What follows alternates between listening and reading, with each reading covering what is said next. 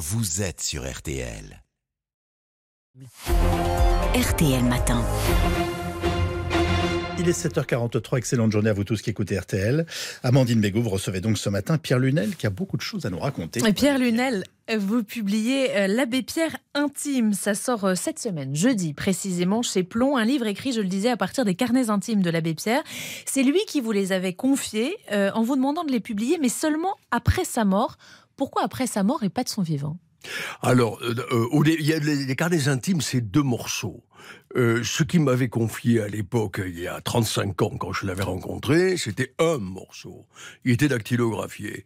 Et quand on, je l'ai suivi durant ces 25 ans, petit à petit, c'est toujours pareil. Du grenier sortent des nouveautés. Donc il y avait par exemple les carnets intimes qui concernaient sa vie chez les Capucins, mm. où pendant huit ans il a beaucoup souffert, il en a beaucoup bavé. Et en même temps ça le reconstituait, parce que c'est là où il apprenait ce ressourcement euh, dans la, solitude, dans la prière. L'abbé Pierre il est double. Mm. Euh, ça, on, on le voit ce souvent. merveilleusement dans votre livre. mais oui, mais moi, c'est ce qui me fascine chez lui. C'est que c'est pas du tout un moine qui n'est que moine. C'est pas du tout un homme d'action qui n'est que homme d'action. Il est un homme d'action fantastique, ça tout le monde le sait, les Français le connaissent, mais il est ressourcé en permanence par des grandes, et par des petites choses. Les grandes, ben, c'est, je dirais, sa foi, Mmh. son adoration, comme il disait, et puis les petites, c'est que c'est un être humain. Et d'une humanité fascinante. Un être humain, et, alors vous, vous racontez plein d'anecdotes qui vont peut-être paraître légères à, certains, mais qui disent aussi beaucoup de choses. Il détestait par exemple les pâtes, racontez-vous, sans doute parce qu'il en avait beaucoup consommé durant les dures années des Ça, c'est une idée à moi. Manquait. Oui, ça, c'est une idée à vous, mais il détestait les pâtes. Son frigo, lui, et alors là, le livre m'est quasiment tombé des mains, débordait de Schweppes. Il en mettait même dans sa à soupe, pour raconter euh, À la fin, euh, vous savez, euh, quand on vieillit, on a de plus en plus soif. Euh, on, est, on a la bouche asséchée. Et il trouvait euh, sans doute que le Schweppes, c'était ce qu'il désaltérait le plus. Il adorait ça. Moi, ça m'a toujours fasciné. Je déteste le Schweppes. Et il me, quand j'étais avec lui, très souvent, il me disait Tu veux bien aller m'acheter un Schweppes? Bon, je trouvais ça merveilleux. Moi, j'ai toujours été attendri par les, par les petits signes d'humanité il se fichait éperdument de l'argent. Euh, vous racontez cette anecdote en, Suisse où il va donner des montres Oui, parce qu'il n'avait aucun sens. L'argent, il n'a jamais été intéressé par ça. Donc, euh, euh, quand on lui donnait, par exemple, des sommes d'argent, parfois un peu loin, et qu'il prenait le train pour regagner Paris, sa secrétaire à l'époque, Lucie Couteuse, était au sans coup, parce qu'elle savait qu'il allait rien arriver. Euh, à Paris, parce qu'il distribuait au fur et à mesure les, tous les, toutes les urgences qui croisaient. Il y avait de tout dans les trains, imaginez. Mmh. Euh, dès qu'on le voyait, bon, mais on allait vers lui. Et puis là-dedans, bien sûr, il y avait des gens plus méritants que d'autres, plus qui apitoyaient davantage, mais Bon, il avait ce cœur géant. Vous savez, moi, l'abbé Pierre, si je, vous me demandiez une définition, mmh. je dirais une âme géante sur un corps fragile. Il avait une santé extrêmement fragile. À la fois très fragile et puis pas tant que ça, puisque il, est mort à 80, presque 97 ans. Donc euh, moi je pense qu'il avait une, cette espèce de capacité de résilience qui lui qui lui venait précisément de cette foi géante et de et de cette mission qu'il avait en lui.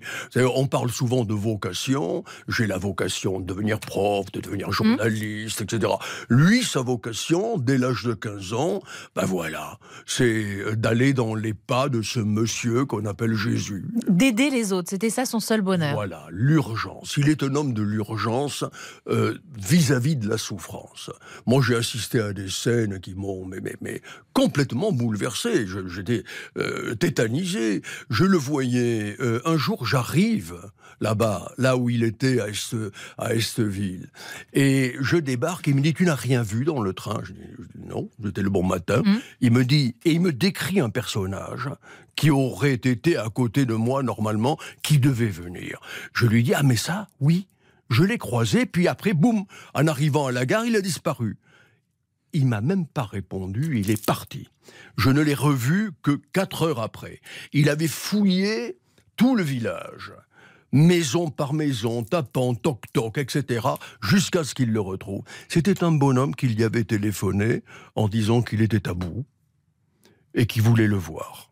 Et pour lui, à ce moment-là, même le président euh, euh, Macron, tiens, puisqu'il mmh. n'était pas vivant à ce moment-là, Macron, lui aurait téléphoné. Il l'aurait pas pris et il fallait chercher euh, ce monsieur. Moi, je l'ai vu pas raccrocher, mais écourté avec François Mitterrand. Au pour aller aider les autres. Oui, parce que quelqu'un faisait toc-toc à la vitre. Hein, et que c'était un, un misérable et qui souffrait beaucoup aider les autres, c'était son, seul bonheur et, vous le disiez, c'était sans limite. Et pourtant, vous, vous écrivez, c'est l'homme le plus seul que je n'ai jamais connu. Pourquoi? C'est là, je pense que à cause de... tous les gens qui, deviennent des, des euh, regardez les stars, euh, sont souvent seules. Parfois, ça fait, ça fait ironiser, mais elles sont souvent seules.